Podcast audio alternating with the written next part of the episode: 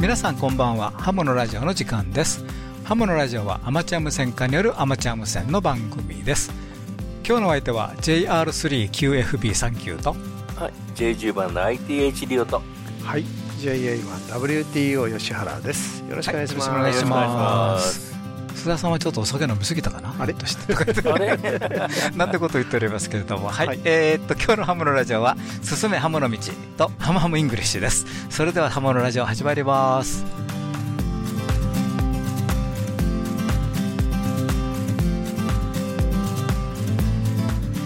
この番組はきっと人生はもっと楽しい無線従事者免許のアドバイザー QCQ 企画の提供でお送りします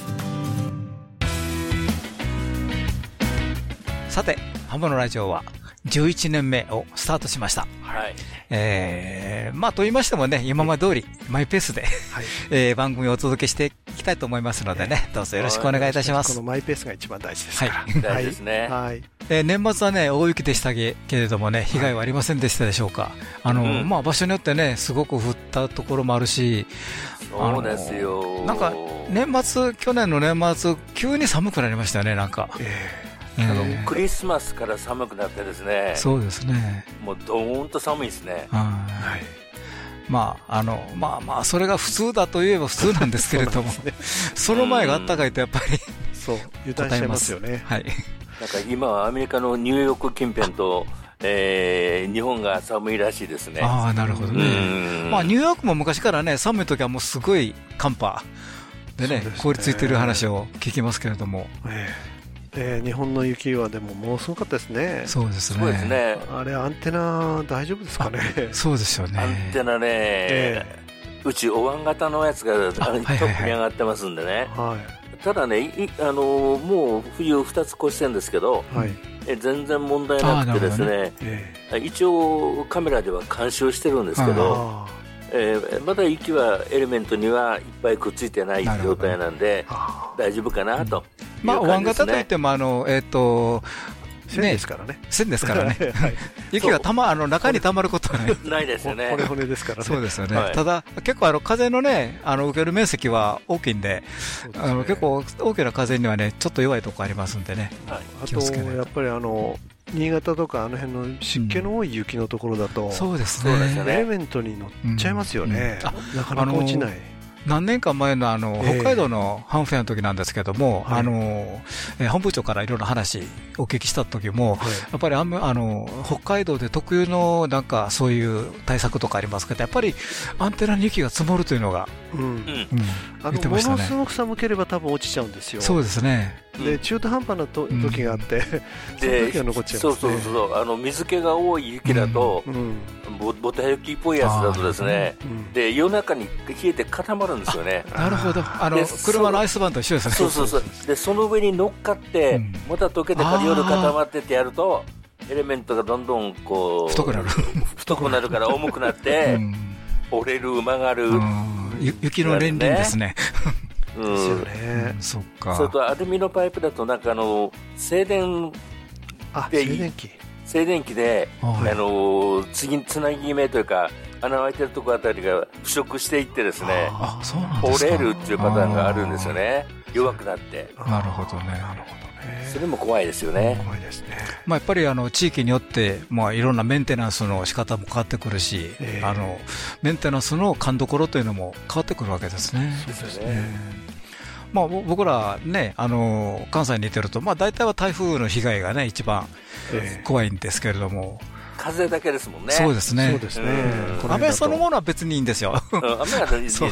風ですよね、うん私のあのアンテナもあの6メーターのバーチカルはちょっと曲がったままで、あのまだ曲がったもんですつうんつけたままえー構成あの修正できないんですよ、一旦外して、 そうですね平たいところに置いて、グイッてやられていく、ううんん、うんあのサイレンのエレメントもね、真ん中、あのああれ、ワークのやつかな、ちょっと曲が曲がってますけど、曲がっでもねあの、通信には全然影響ないです、実際、たもんですか実際のとこねはいまあ、そんな感じですね。うんですからあの、特にね、こういう雪とか、あのまあ、冬寒い、寒さとかね、いろんな、えーそうですよね対策とかね、必要なんあでの。クランクアップとかあエレベーターとかつけている方は、うんまあ、あの北海道はいないらしいですけど、うんあの本州でつけてる方はちょっと大変かもしれないですね、そうですこのね雪ではいね、まあ、よく聞きますよねクランクアップの方はもうもうとにかく台風来たら下ろす言うてうん、あもう下ろすのはと当然です当然ですけどあもうね、使う時だけ上げる、もうそそうでれすでね原則ですわ。ええうはいんまあそこはあの自分のねあの設備のあのことを考えてメンテナンスされ、さされしていただいたらなと思いますんでねよろしくお願いいたします、はい、はい。では CM の後、進めハムの道第10回モールス信号大変見をお送りいたします。どうぞ最後までお付き合いください。無線従事者免許のアドバイザー QCQ 企画では一山二山一陸徳を国家試験で目指す方に向けた通信教育講座を行っています効率よく学習できる教材定期的な模擬試験とピンポイントな解説で受験生の皆様を強力にバックアップします一山二山一陸徳の国家試験を受験される方 QCQ 企画の通信教育講座で合格を目指しませんか詳しくはウェブで QCQ で検索進め歯の道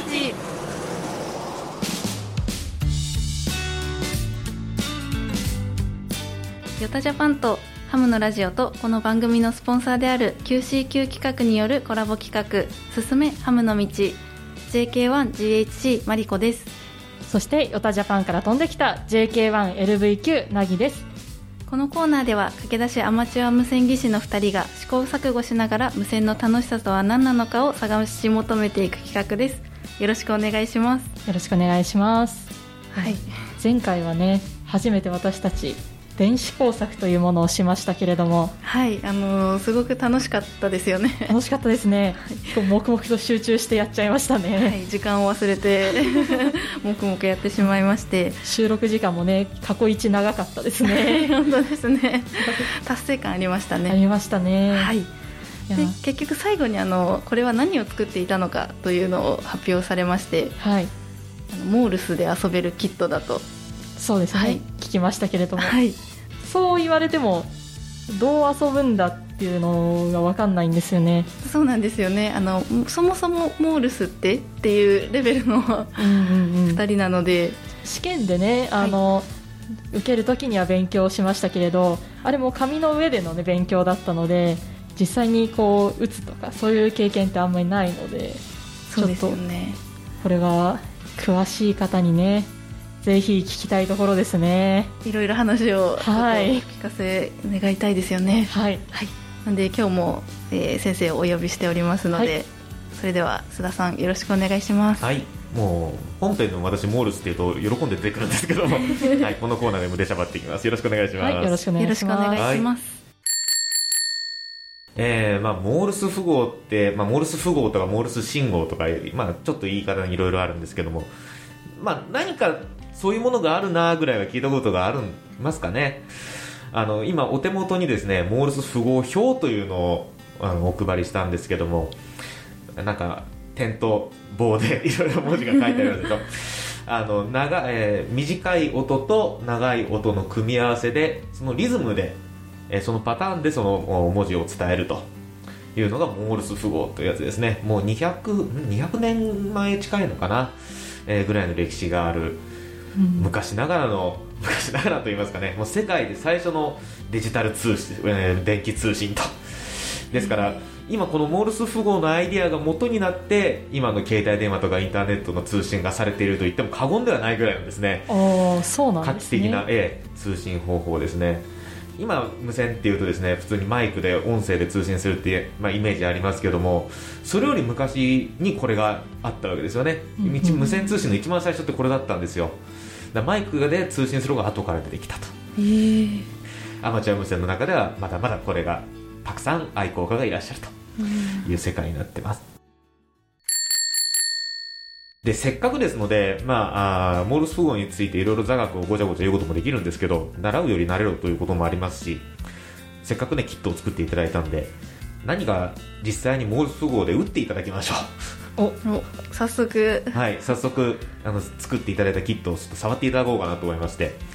まず何がいいかなと思ったんですけども、まあ、一番いいのはやっぱりご自分のコールサインかなとはい思うんですよね。一番馴染みがありますか馴らね染みがありますしアマチュア無線の世界でもまず自分のコールサインがモールスでわからないと始まらないというところがありますから、えーまあ、その自分のご自分のコールサインを打っていただこうかなと思うんですけども、えーじゃあ、なぎさんからいきますか。あわかりました、はいじゃあ私のコールサインは JK1LVQ なので、はい。えーまちずょちょ J から一文字目からいってみましょうか。はい続けて打って大丈夫かいいですよいいですよはいじゃあはいやってみます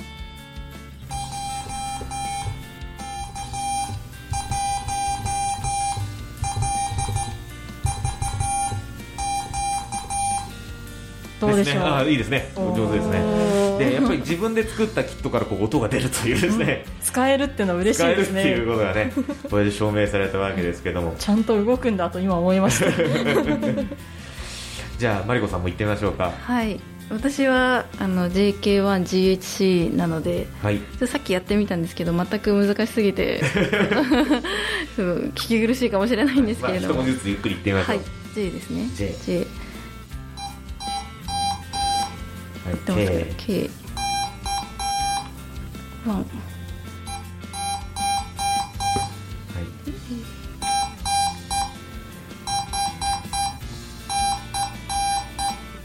はい、ということですね。どうですやっぱりなかなかこのモールス符号をこう手で送ってみるって結構大変ですよね。めちゃめちゃ大変です ね大変なんかそれどころじゃないなんか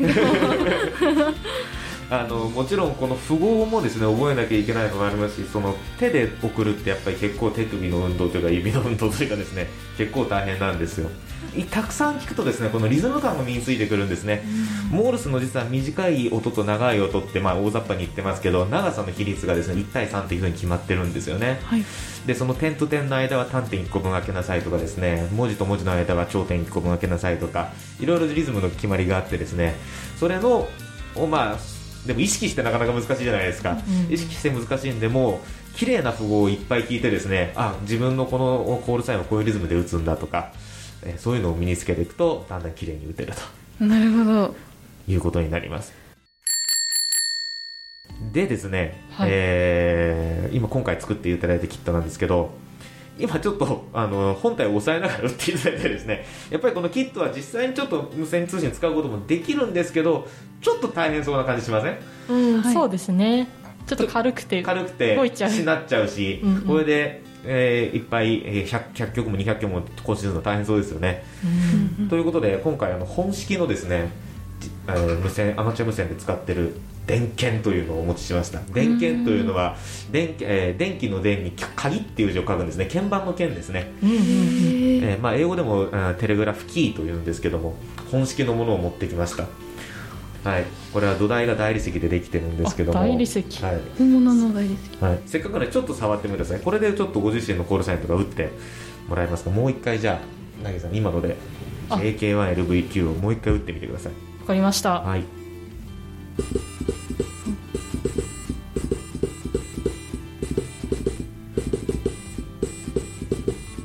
打ちやすい打ちやすいですねそうなんですよああ全然動かないしこう触り心地もいいですいいねですよね、うんうんすごいあのしっかりしてるマリコさんもちゃんと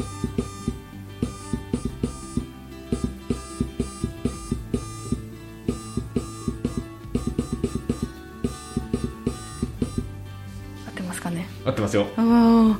えさっきよりなんかいい感じがしますねそうですねなんか抑えなくていいって考え ると右手が集中でき手もる楽感でじすがししますねねで打つ時のそのなんか軽さみたいなのも多分全然違うと思うんですよねこれがね、あのー言っちゃえばそのすこういうあの振りあ電源のことを縦振り電源とかストレートキーとか言い方するんですけども、まあ、あの本当の打ちやすい電源ってこんな感じです、うーんええで今までこのザ・モールスっていうストレートキーの話しましたけどこれ実際に打つとですね30分ぐらいで疲れるんですよああやっぱり手首の体操ですからねうんうん手首を一生懸命上下手首と指を一生懸命上下させて打たなきゃいけないですからということで発明されたのはですねこちらになりますドドンと丸いずいぶん見た目が違います、ね、見た目が違うんですよねこう2枚羽が、えーなんていうんですかねこう突き出てるようなですね、うんうんうんえーこれはあの通称パドルっていう言い方をしましてパドルって、えーいわゆるボートの貝っていうんですかボートを漕ぐためのあのーオールみたいなやつをですねパドルってもともと言うんですけど、はいはまああーそそういう縦の、えーうんこれは今度は横向きに動くレバーなんですね横向きに動くレバーが2本あるのがこのパドル、まあ、マニピュレーターとかいろんな言い方があるんですけどね、でこれはですねちょっとせっかくなんで触ってみていただくと分かるんですけど、じゃあちょっと触ってみはまい、すね、触ってみてください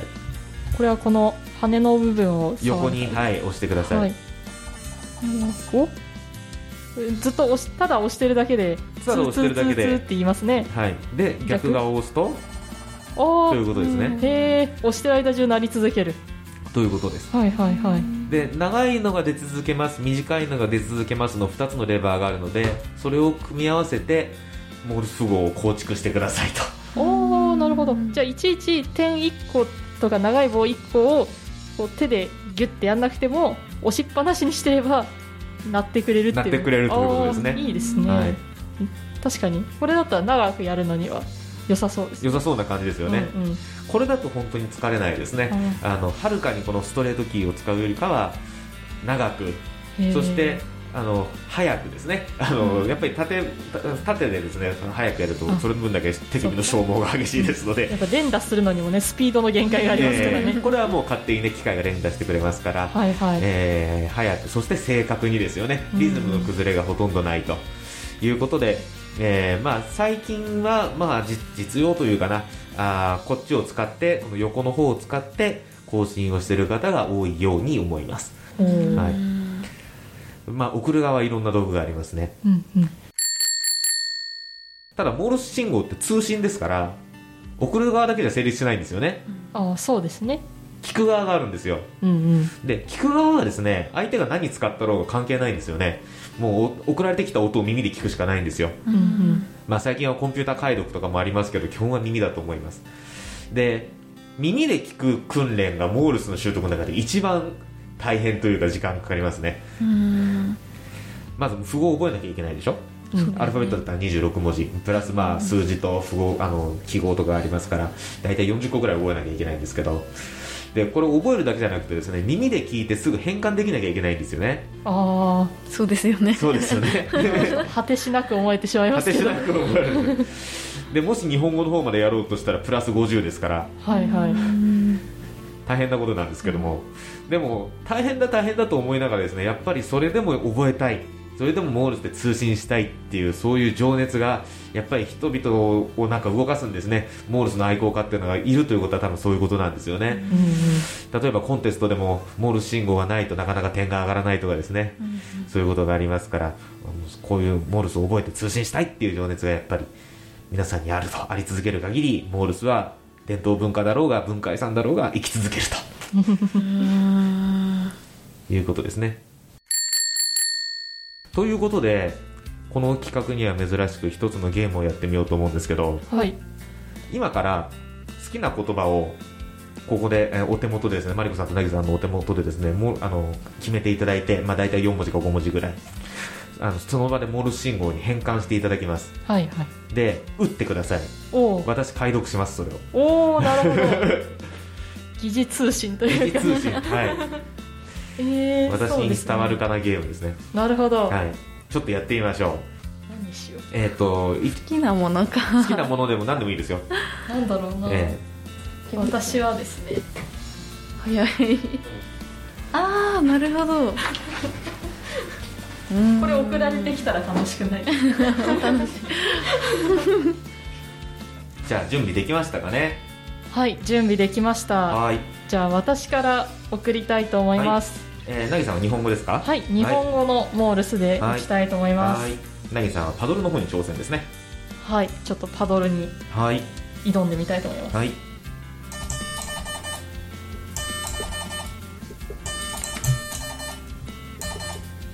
あなるほどもう答え言っていいんですかはい、私の好きなものを送ありなま るしほどなるほどこれはあのお彼岸の時に食べる和菓子ということでねおはぎでございますねた。はい、正解です。おはぎでした。すごいじゃあマリコさん行ってみましょうかマリコさんはどっちですか、日本語ですかえっと日本日本語カタカナカタカナですねはいはいは和文って言われですねい和文ははいい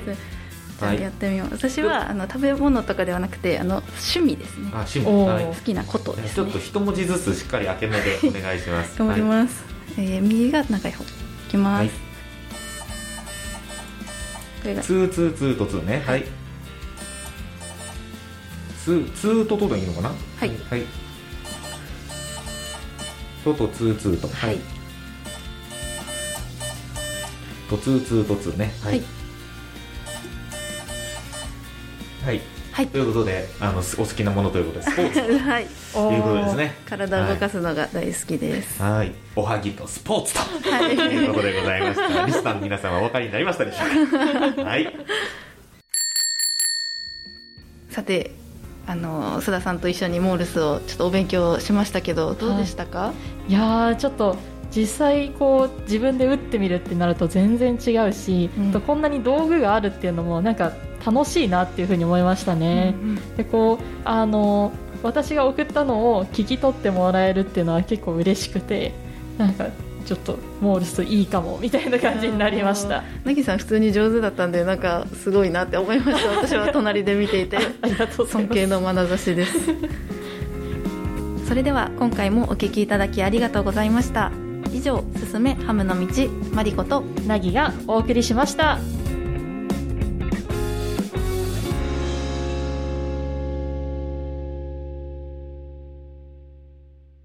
83.7 Radio Narita. ハムハムイングリッシュ2023年1月号。この企画はね、まあ、去年から、えーリスナーの皆様にね、英語に親しんでもらおうという企画で、ハムハムイングリッシュ。えー英語発音ソフトをね、使いまして、英語のネイティブな、はネイティブなね、発音でお送りいたします。えーでは、えー今日はね、えー ARRL のレター、えーまあ、去年の2022年の12月22日をからお送りいたします。あの、原文はね、ARR レターで検索すると出てきますので、それの12月22日号から見ていただければなと思います。では、一つ目です。 More U.S. schools selected for ham radio contacts with the International Space Station in 2023. Amateur radio on the International Space Station, ARIS, has announced a list of seven schools and host organizations selected to host scheduled amateur radio contacts with the astronaut crew on the International Space Station, ISS, from July to December 2023. Earlier this year, nine schools and organizations were selected for contacts that will take place from January to June 2023 with the ISS. The primary goal of the ARIS program is to engage young people in science, technology, engineering, arts, and math, STEAM, activities that raise their awareness of space communications, radio communications, space exploration, and related areas of study and career possibilities. ARIS does this by organizing scheduled contacts via amateur radio between crew members aboard the ISS and students. Before and during these radio contacts, students, educators, parents, and communities take part in hands on learning activities tied to space, space technologies, and amateur radio. The 16 schools and organizations selected for 2023 are now working to complete an acceptable plan that demonstrates their ability to execute a ham radio contact with the ISS. Once their equipment plan is approved by the ARIS technical mentors, the final selected schools or organizations will be scheduled as their availability and flexibility match up with the scheduling opportunities offered by NASA. ARIS is a cooperative venture of international amateur radio societies and the space agencies that support the ISS. In the U.S., participating organizations include ARRL and AMSAT. Sponsors are NASA's Space Communications and Navigation Program and the Center for the Advancement of Science in Space. はい。一つ目はね、まあ、まあ、アリスという。あアリスコンタクトですね。そうですよね。はい。で、アメリカ。カの方ではもう今年の後半のスケジュールが大体決まってきましてね。そうですええね。まあ、実際のコンタクトの日にちとか、そういうものはまたあの後々決まるんですけれども、で一応16個かな、来えっと今年の1月から12月までの間かな、はい。決まったということでね、はいでまあ、この記事ね、アメリカの話ということで、えー、メイン話してますけどね、これあの、日本でもやってますのでね、あのこれが ARL レターなんで、基本的にはアメリカの中のニュースなんで、ええあの日本でもね、もう、毎月とかは言わないですけども、あの、近い時はね、ほんと一月ぐらいで日光がやったりね、して、あの、日本でもね、あの、えーアリスを通じましてね、えー ISS と更新してます。まあ、大体10分間ぐらい、まあ、あの、見えてるのは15分ですけど、大体10分ぐらいの更新の期間ね、もうそれを、えーまああの、ここにありますように、ちゃんと、あの、セレクトして、あの、申し込みして、で、あの、あ、日本の場合、ちゃんとあの、特別コールさえもらえますんでね、8J とか 8N とかね。そうですうねん。あの、特別曲として。で、あの、まあ、奥様、まあ、最近あの、えー体験曲とかね、えーいろんなやつであの、まあ、えーで免許しされやすくなりましたけども、まあ、それでも一応、アリスの、今度どうなるんでしょうね。えそうーですね。今年の3月以降が楽しみ改正で、になってどうなるかちょっと楽しみです。そうそう、そう楽しみですね。ですねはい。で、これ、中六校でありますけどこれ、アメリカだけですよね。そうそうそうこそれう。で、あの、全世界でもっともっとありますね。ありますようねん。せ世界中で見るとものすごくいい数ですね。すごい数になると思いますよね、そこうでれ。すよね。うんあのヨーロッパでもやられてますし、そうなんです日よ本でもやられてますしね。うんうんでこれはね、ええあの今、まあ、単に無線通信するというだけじゃなくて、まあ、中でもお話ありましたけども、あの日本でいう今あの、インターネット人材の育成とか言われてますけど、それそのものなんですよね、そうこですのねアリスというものが、うんもうそれもだいぶ前からやってるということで、まあ、日本もそれに参加させてもらったんですけどね、そうですね。これ最近話題のこのスステム教育っていうんですそうかで。すね、はい。うんこれを実践するというそう場ですねなんですね。はそうですね。うんであのアリスの場合あの、日本人の宇宙飛行士、今、若田さんが上がってるんかな、ははい、あの日本人の方が出れますとね、うんラッキーなんですよ、日本語でできるんで、あ、そうなんですよはいねね。だからうんああ、オペレーターとして出てくれればいいんですけど、うんまあ、そうとは限りません、 ただ日本の学校とやるときはなんか後ろにいらっしゃるみたいで最後にこう声かけてくれたそうそうりいそうろいろするんですよね、はい、前、だいたい星さんの時やったかな、うんなんうかんはい、ありましたよね後ろの方から、後ろでぼそっとなんかつぶそやういてた最後みにたいねで、 うん うでん。もう子供たちはあれでもう目の考えきが全そう然です違いますからはい、やっぱり科学にこうぐっと引き込まれてきますよね、だから前からよく我々もね言ってるんですけど、やっぱりそういう機会ですね、そういう経験を積んでいけるそうですね場所を提供すると、そうですねうん、いうのはやっぱり大変大切ですね。アマチュア無線家としてはそういうのを目指したいですよまあ、ね,、特にあの、今のハンフェアとかでもね、結構はいお子様向けの、あの、工作教室とかね、やってますいかろらいろねやってますからね、まあそういうもので、あの、結構、あの、うちの我がカンハムでも、ええそういうので結構興味を持ってくれる人多いんでね、はいうん、面白いですね。は。はいいありがとうございましあた。では、今日のお題、えーっと、 なんか変だな。はい、今日の二つ目です。どうぞ。 NASA decodes secret messages on board the Orion spacecraft. NASA has a long history of hiding secret messages in its spacecraft and that tradition continued with the launch of the Orion crew capsule in November on top of the Artemis 1 rocket. Five hidden messages were placed in the Orion capsule ranging from Morse code to musical notes. On the right side of the capsule below a window and next to the pilot's seat were the letters C, B, A, G, F, five musical notes for the first words in Frank Sinatra's song, Fly Me to the Moon. In the middle of the capsule, above the cockpit control console, was a Morse code message that spelled out the name Charlie in remembrance of former Orion Deputy Program Manager Charlie Lundquist, who died in 2020. Other messages included a picture image of a cardinal to the right of the pilot seat as a tribute to former Orion Program Manager, Johnson Space Center Director, and St. Louis Cardinals fan Mark Gayer, who died in 2021. The other two messages were on top of the pilot's seat, including binary code representing 18. This is in honor of NASA's history of travel to the moon with the Apollo program and to celebrate a spacecraft's return to the moon after Apollo 17 for the Artemis generation.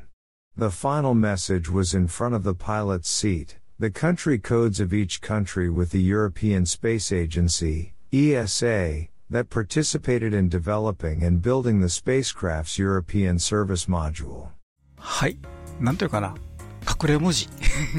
隠し文字。まあ、アメリカ人が好きそなう。はいこここですね。はい。あちこちでやってくれるじゃないですそうか。。ですすね。えうん、あのこの余裕がすごく羨ましいですね。ーこのね、ユーモアっていうかそうなんて言うんでしょうねそうですね。えまず何ですかまずは、えーパイロットのシートに、CBAGF って呼んじゃいけないんですよね。これ、これだけで見るとね、そのまま読んだらダメなまんあ、でえすよえね。え英語読みだったし、BGF でいいと思うんですでけこど、れは音楽なんで、ツェベア GF ですよね。そうですねあドドイツな、にドイツうなんね、そドイツというか、そうそうあ音の楽的に読むとうん音楽的に読むとそうなんですよね。はい、ねでどちらソファーなんです。 で、これ歌うと、 Fly Me to the Moon なんですよ。はい、フランク・シナトラのこ歌れ、そうですね。 Fly Me to the Moon。はいで、これ、月へ向かう宇宙船でしょはいはい、で Fly Me to the Moon ですよね。そうですね。最高じゃないですか、こ れ。ねそうですよね。それとあのその次にね、あのあったのが、やっぱり亡くなられた方、どうしてもいらっしゃいますよね、このはいミッションの中でね、その方をおー称えるような称えて、メッセージですね。二人分メッセージですよね。そうですよね。で、最後のメッセージということでね、言ってましたね、はいあのえっとパイロットのシートにバイナリーコードで18とは書いてるっ。て書いてるそうなんです。私もちょっとあの、これ初め見たとき、とスーッと流れて、あ、そうだ、アポロ17まで行ったんだなと思っただけで、うん。感じなかったんですけども、あの、これ中で言ってましたけど、い17の次ですよね、18って。そう。はい、次に行く17番目の次のミッションと。 18番目ということ18で、番ア目ルですねテミスの世代になって、その18番目なんですよっていうことをそうですそようですよね。で、それはアプロ計画の続きなんだよって言いたいんですよね。そうですよね。ねで、それが乗ったそのパイロットが分かるというね、素そう。晴らしいよねっていう感じですよね。多分ね、私のこれ想像ですけれどもね、うんパイロットにはひょっとして知らされてないかもしれない。そうですね、うん。その可能性ありますそう。で、ね。パイロットが見て、うん、なんだこれはと。うんすげえとか思う気がつくんですよ。そう。うん素晴らしいんだ、こそうれ。ですね。いいですね。そうですね。あの、まあ、私がよく行く某なんとかでもね、あの、ええ隠れなんとかってのあるん ですよ。これも隠ねれ、そうそうそう、そう点々点とありましてね、それも結局こういうところから出てるんですよね。そういう発想でしょうね、うんきっそうとですそようね同じ感じですね。うん日本人では発想ができないかもしれないですね。うん日本人でもね、あの神社仏閣で何とかを探せとかってね、うん、ありますよね。ああることはあるんですけど、アメリカほど一般的じゃないというか、なんか、そうですねえーうんそのウィットに飛んでやれないというところがあるのかなというところがありますけどそうですね。ね。あの、実は某、 某さっきのあの、はいテーマパークみみたい な、あの、会社ですけども、映画、まあ、毎年とか、まあ、1年も何回もやりますよね。で、その中にね、過去の映画のキャラクターが潜んでるとかね。ああ。、で、数字がね、はいある、なんとかという会社の、え え冒険、暴暴暴族会社の、はい。 えー有名な数字とかがね、はい。必ず出るんですちよ。ょ、ちょっと出てくるんですね。そうなんですよ。で、まあ、私も娘もそれを探すのが楽しみでね。うん。あの、一回目はね、そこ探してる間もなく、英語がす通り過ぎていくんで、わかるんですけど、何回も見てるうちにね、探すんですけども ね。うん最後までわからんときはもう、あの、インターネット頼みでございますけ ど。うん。誰か見つける人いるんですよね、必ずね。というふうな話でございます。すいません、ちょっとあの、私事の話をいたしましたけあ、ど。でも、こういうのってもしかしたら、あの、江戸時代のうん。日本のなんかいろんなちょっとしゃれっ気のある、いろんなこそとうですねもなんか通じるようう。なん気もしますね。うん漢字絵とか漢字文字とかね、ありますよはいはいね。はいありますよね。その類かもしれないですね。そうですね。うん。だから、江戸時代の人はそういうこうウィットに富んだ生活をしていたのかなっていうのという感じがしますね。すね最近ちょっと少ないちょっかとな。ねちょっと余裕がないんですよねって感じですね。はいまあ、うんやっぱり心の余裕でしょうね、こういうのをできるというのは。んだとう思いんますそうだと思いますよ。はい。ぜはひいアマチュア無線を楽しみましょう。そうですね。はい。 はいありがとうございます。はい。今日の3番目の話題です。 Give the gift of fun, community, advocacy, and much more. Share the benefits of ARRL membership with a ham you know. By purchasing a gift membership this holiday season, you'll be helping a ham become more active and involved in amateur radio. They'll appreciate the many benefits that ARRL has to offer all year long, including exclusive access to ARRL periodicals, online tools and resources, and so much more. ARRL membership is the perfect gift for that special amateur radio operator on your list. はい。ということで、まあ、ギフトカードと言ったらいいんかな。はい。メンバーシップ専用に使えそうでするねギフトカードってそ感うですじねですね。はい Amazon のギフト券みたいなもんですそうね。ですね。はい。で、アマゾンは何でも買えるけど、これはメンバーシップしか買えんと。まあそういうことですね。だから日本で言えば、あの、JAL の、えっ、と、年会費、それの7200円のギフトカード。そういうことですね。で、それを、えープレゼントするんですよと。例えば、あの自分のお子さんが無線始めたからその人にあげるとかそうですねねは。いね、あの 誰か友達が始めたからその人にあげるとかそういうことですよね。まあそういうこうプレゼントいいですうね。ん、いいですね。うん、まあ、面白いアイディアですね。そうですねはい。うん。はい、今日のハムハムイングリッシュでした。はい、えー、J6VSC 桜木です久しぶりのカンハム九州から乗り込んできましたハムのラジオ若者ハムの支援コミュニティヨタジャパンをご存知ですかヨタジャパンでは私たちと一緒に活動する若者会員を募集しています10代20代の皆さん楽しみながら新しいアマチュア無線を作っていきましょう若者をサポートする三女会員も募集中です詳しくはウェブサイトで一般社団法人ヤングスターズオンジエアジャパンでしたはい、ということでね、えー、今日はね、年初のお便り、お便り初回ということで、あの、いただいたのは実はちょっと、すいえまー、せん去年の末なんで申し訳ないんですけれども、ありがとうございます。はい、最初のお便りです。えー、AA1NK、梶田さんからいただきました。ありがとうごありがとうございます。ハッピーホリデイズアンダージョイフニューイヤーということでね、はい。えー、サンキューさん、リオさん、須田さん、そして吉原さん、こんにちは。は今年も残りわずかとなりましたね。皆様にとってはどんな一年だったでしょうか。私はアマチュア無線という新しい趣味ができて、楽しい、忙しい一年となりました。そして何より、ハムのラジオとの出会いがあって、楽しさ、楽しみ方も倍々、えー増していきますよ、ということで、ありがとうございます。そあうり言っがとございますていうただくと非常に嬉しいやです。りがいがあるな。はい。えー今年はルーキーラウンドアップの更新わずか1回から始まり、コンテストはえー15回ぐらい、QSO、あーそうです。ね、QSO パーティーもいくつか参加しました。スコアはまだまだ下から見た方が早いですが、なんせ楽しいです。これが一番です。はい。はい。ウォーターフォールが竹のようになっていると、ウキウキしてしてしまいますね。 あもうこれはウォーターフォール症候群。もう、感染症ですねはいこれ。はい。もうこれあの、不治の病ですので、はい。 えーコンテストに参加とかは皆様からの刺激がなければ絶対にやっていなかったですね。そもそもですが、HF 機も購入しなかったかもしれません。えーっと、来年は今年達成できなかった電研デビューをなんとか果たしたいなと思います。それでは皆さん、残りわずかな2020年を穏やかに過ごし、新しい年を迎え、楽しいハムを、あハムライフをお送りくださいということでね。それではセブンティスリーということでいただきました。ありがとうございます。ありがとうございましたはい。ちょっとあの、去年のね、 お便りで申し訳なかったんですけども。えーはい。ぜひ、あの、電検デビューですね。そうですね。ぜひともはい。はいぜひともよろしくお願いしおま待ちす。しておりあ、あのーガチャガチャでもね、買えますんでね。ああれは無理か。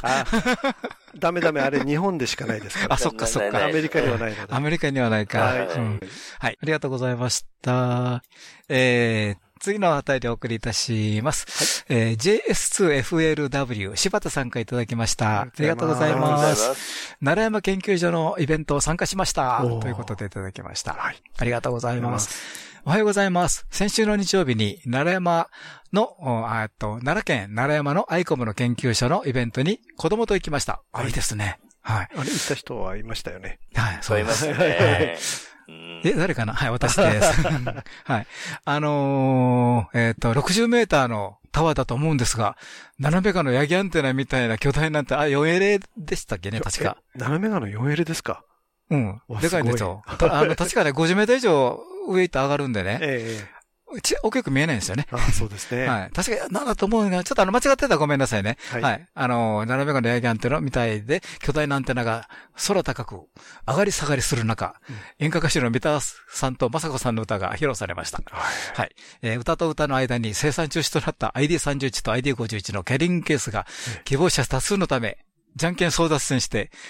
ID31 のキャリングケースを私はゲットしましたということでね。おめでとうござい おめでとまうござすいます。はい。あの、実は私も行ったんですけれどもね、えーちょっといろんな関係ありましてね、10あ、1時ちょっと前に行ったんですよ。で、ちょうどあみ、あの、まさこさんがね、えーと後片付けされてる最中で。もう歌は終わってたんでえーあのすねそう、終わってたんですよ。はいで、あもう、もう、ちょあの、えっと、今日終わったって言ったら、ごめん、終わっちゃったって言ってね。 はい。残念でしたで、たくさんの人いたんでね、私とジャンキーしたのです よ、したんですよ、と言ってましたよ、あ、そうですか。はい。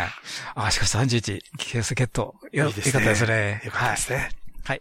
あのー先ほどのタワーの話ですけどね、あの、これ、この日ね、別にあのタワーを、えー上げ下げ、えーな、なんか無理やりしたというよりも、あの、実演したという感じらしいんですよ。はい。あのタワーの証拠を見てもらおうと。はい。いうことでね。こんな感はじでい。動きますそようなんですっよて。ことだはい。で、そのね、タワーにね、実は、あの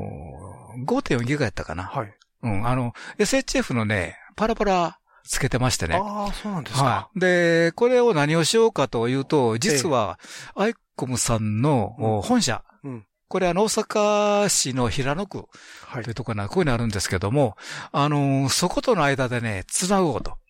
え、イコマがあるやんかと。えそんな電波飛ばへんやんかと。ええということですよね、実際は。だから、あのー、えっと、山岳解析、山なんか山岳解説か。うん。はい。あの、山の上に行った時に、どうしても、あの、まあ、言ってみたら、えーっと、板の端っこに光が当たると、なんか下からでも見えるというやつですね。はいいわゆる解説現象。はいはいこういう、あの、電磁波というのは、ありますん起こりで。ますねはい。まあ、それを実験するということでね。はい。ちょっとあの、私ちょっとそこのところ行ってなかったんで、あの、成功したかしてないか、どうやったんかちょっと聞いてなくて申し訳ないんですけども、あの、もしご存知の方いらっしゃいましたら、また、お便りいただいて嬉しいなと思います。はい。あの、えっ、と、日曜日、い一日なんですけども、まあ、午前中、午後に分けて、あの、公演なんかもね、えー朝昼2回とかやって、私2回目のやつを聞いたんです。朝がね、すごい人でね、あの、もう、コロナどこ行ったというほどらしく って。 そのぐらいの人いたんですね。はい。あの、結構あの、ええ講演会の方も、あの、もう座席全部埋まっちゃって、立ち席でという感じでね。はいはい。大人気ということですね大人気ですね。まあやっぱり、あの、アイコプさんの最近のあの、特に SHF の上の方をね、ええ一つのターゲットとすると、まあ、去年の、宣言しましたよね宣言して、で、ハムフェアでもね、うんえ展示してました905、あの、謎の905が出てきたとか ね。 はい。ええあれで、そう、きゅ7300と9700と、ええ705と70、あ、905を揃えたら、なんか、ディスプレイが横に並んで綺麗なんですけども、ちょっとそこまで予算が、 はい。特に905は予算結構オーバーしますんで。なんか、ちょっと高そうですね。はい、ちょっとお高そうなんで。お高そうですね。はい。はい、ということでね、えーありがとうございまし。ありがとうございました。無線従事者免許のアドバイザー QCQ 企画ではアマチュア無線技師と陸上特殊無線技師の養成家庭講習会を実施しています専任の講師が今節丁寧に講義を行いますのでどなたでも安心して講義に挑んでいただけます皆様のお近くで開催される講習会をご確認いただきぜひ受講をご検討ください詳しくはウェブで QCQ で検索